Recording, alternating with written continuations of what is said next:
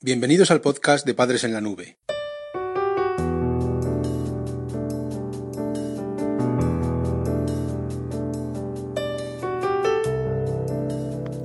Hola madres y padres en la nube. Bienvenidos al episodio número 73 de nuestro podcast. Hoy hablaremos sobre el alcoholismo en la adolescencia. El alcoholismo en la adolescencia es un problema con raíces culturales y sociales. Los riesgos del consumo de alcohol en la niñez y en la adolescencia son mayores y más complejos de lo que se pensaba. Durante el capítulo te vamos a plantear las amenazas que representa el alcohol para tu hijo y varias estrategias para la prevención del problema en tu familia. Padres en la nube. La adolescencia fácil.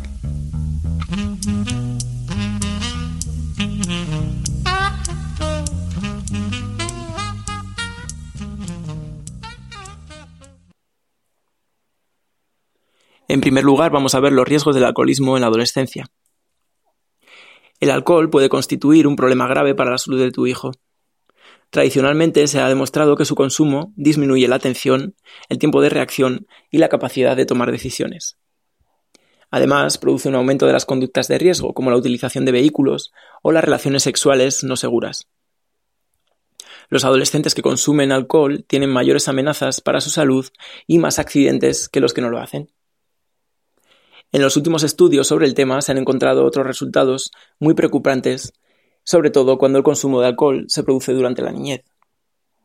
Vamos a ver por un lado los problemas por el consumo en edades tempranas, entre los 11 y los 13, por otro los efectos del alcohol en el desarrollo del cerebro adolescente y por último los efectos del binge drinking, que es el consumo de altas cantidades de alcohol en poco, en poco tiempo, que es lo que está de moda ahora mismo.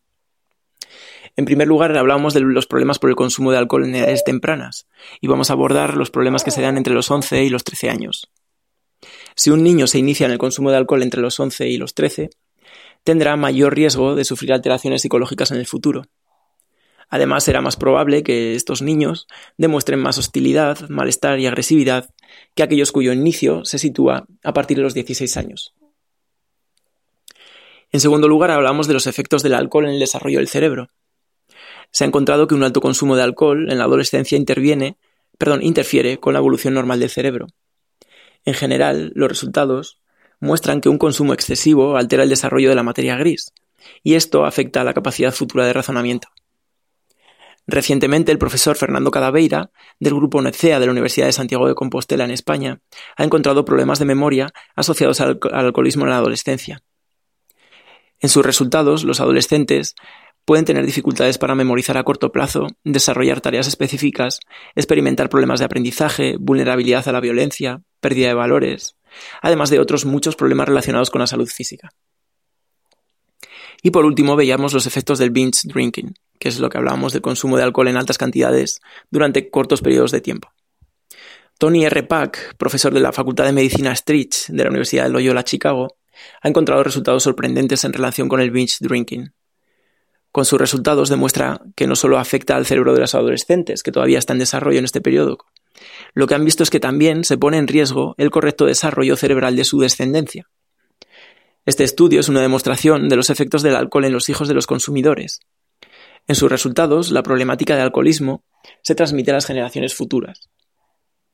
En otra investigación sobre el binge drinking, Noora Heikkinen, de la Universidad del Este de Finlandia, ha demostrado los efectos de repetir esta costumbre cada 15 días. Dentro de sus conclusiones afirma que empiezan a aparecer daños en la corteza prefrontal del cerebro, donde se encuentran las funciones claves como el razonamiento, el control de la impulsividad y la formación de nuevas memorias.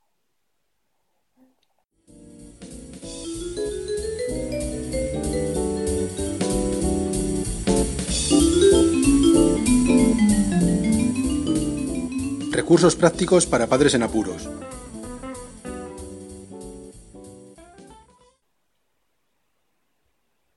En la segunda parte de este capítulo vamos a hablar sobre las estrategias para hablar con tus hijos que funcionan, el cariño y el control.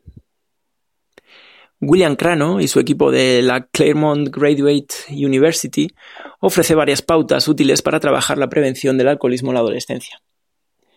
Y vamos a darte tres pautas. Por un lado, el control con cariño.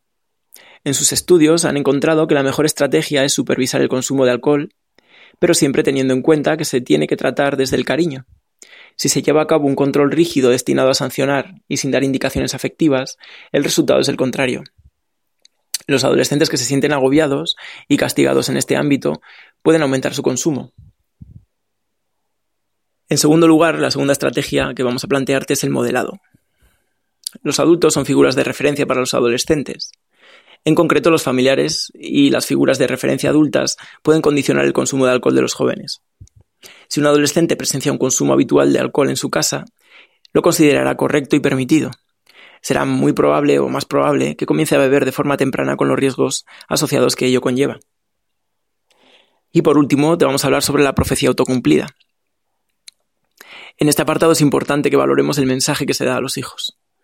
Se ha demostrado que si los padres o las figuras de referencia de un adolescente piensan que consume alcohol, entonces habrá más probabilidades de que finalmente lo haga.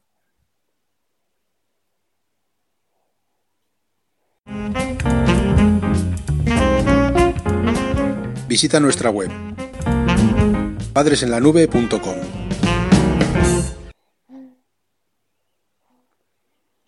En la última parte del podcast vamos a hablar sobre las diferencias entre el alcoholismo en la adolescencia y el, alcoholismo en adultos. Finalmente, una curiosidad sobre el alcohol y las diferencias entre los adolescentes y los adultos. En la adicción al alcohol de un adolescente entran en juego una serie de procesos que están basados en el glutamato. Durante el desarrollo cerebral, las neuronas de esta etapa están formadas por una gran cantidad de espinas especiales en la dendrita, el número de espinas se reduce con la edad y en un adulto son más débiles y más pequeñas. Dichas espinas de las dendritas están encargadas de recibir la información de otras neuronas y conectar el impulso nervioso. Esto significa que cuando se tiene un pensamiento o una emoción pasa por estos canales y se transmite hacia otras neuronas. El glutamato, que es de lo que estábamos hablando en este punto, mejora la transmisión entre las neuronas y es clave en el proceso. Lo que se ha encontrado es que cuando se consume alcohol en la adolescencia, el glutamato aumenta, con lo que las sensaciones que se experimentan son más intensas. Se ha encontrado que esto puede afectar también a la memoria de los acontecimientos. Por ello, sobre todo en la adolescencia, el alcohol es un amplificador de las emociones. Este proceso puede hacer que se genere una dependencia y se desarrolle alcoholismo de forma más probable en un adolescente, por lo que es importante que trabajes la prevención para evitar que a este nivel físico y neurológico se produzca la dependencia.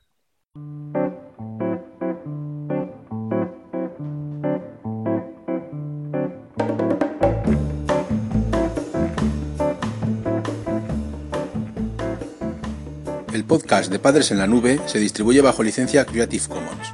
Puedes copiar, distribuir, promocionar y compartir este podcast siempre que menciones el nombre del autor y lo difundas con una licencia igual a la que regula la obra original.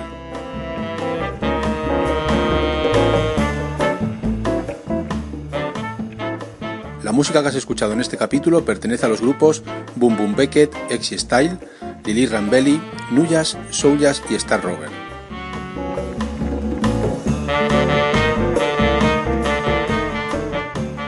Podcast creado y distribuido desde España por Félix Martínez. Voces por Daniel García. Padres en la nube.